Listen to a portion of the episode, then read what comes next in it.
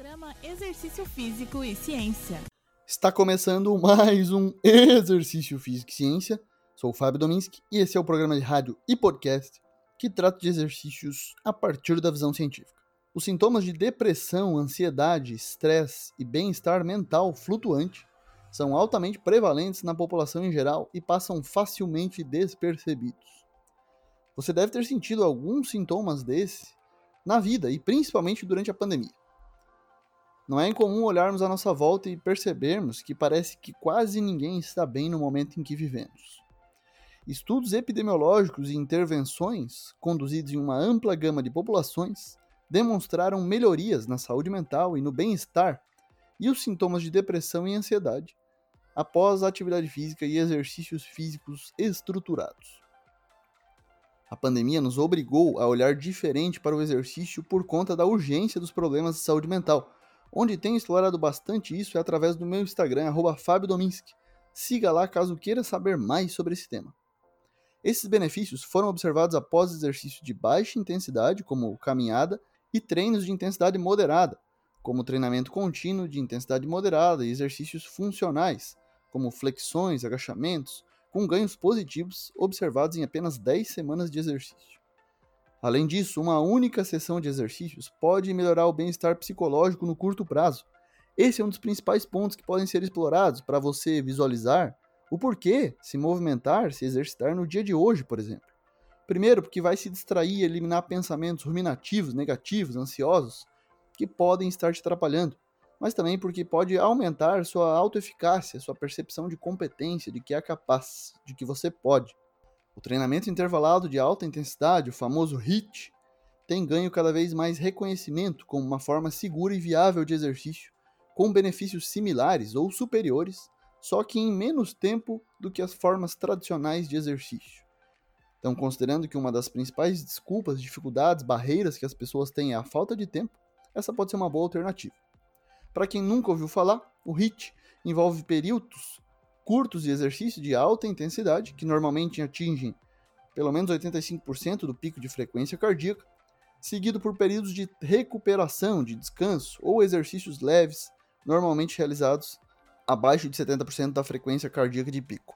Pesquisadores do Reino Unido investigaram em populações saudáveis e aquelas com doenças físicas os efeitos do HIIT sobre a saúde mental, incluindo bem-estar, depressão, ansiedade, estresse, e distúrbios do sono, extraindo evidências de ensaios clínicos randomizados. O estudo foi publicado em setembro de 2021 no British Journal of Sports Medicine, o mais renomado periódico científico da medicina do esporte.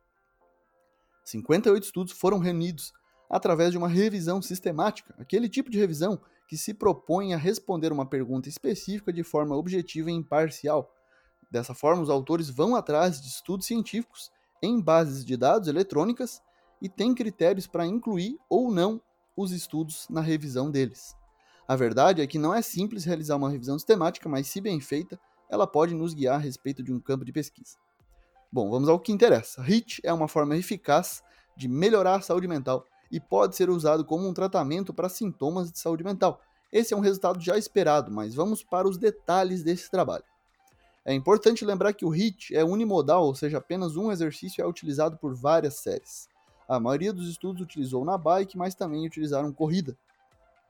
Em relação ao bem-estar mental, HIT resultou em um aumento moderado nas pontuações do componente mental em comparação com o grupo controle de pessoas que não fizeram atividade física, principalmente em programas de HIT acima de 7 semanas. Aí demonstra também a importância da constância no treinamento. Uma diminuição moderada na severidade da depressão também foi observada pelos autores, comparado ao grupo controle sem exercício.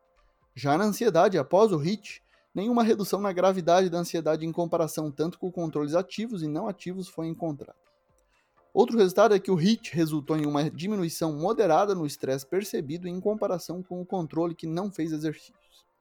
Na meta-análise, o HIT levou a melhorias moderadas no bem-estar mental, gravidade da depressão e estresse percebido em comparação com o grupo controle que não fez exercício, e pequenas melhorias no bem-estar mental em comparação com controles ativos, outros exercícios.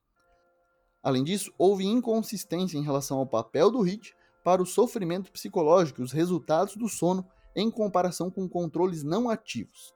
enquanto o HIIT não pareceu afetar a ansiedade nem efeitos positivos e negativos. O HIIT é uma forma interessante de exercício em que, com um pouco mais de esforço, se economiza tempo. Pode ser melhor que o treino moderado para emagrecimento, por exemplo?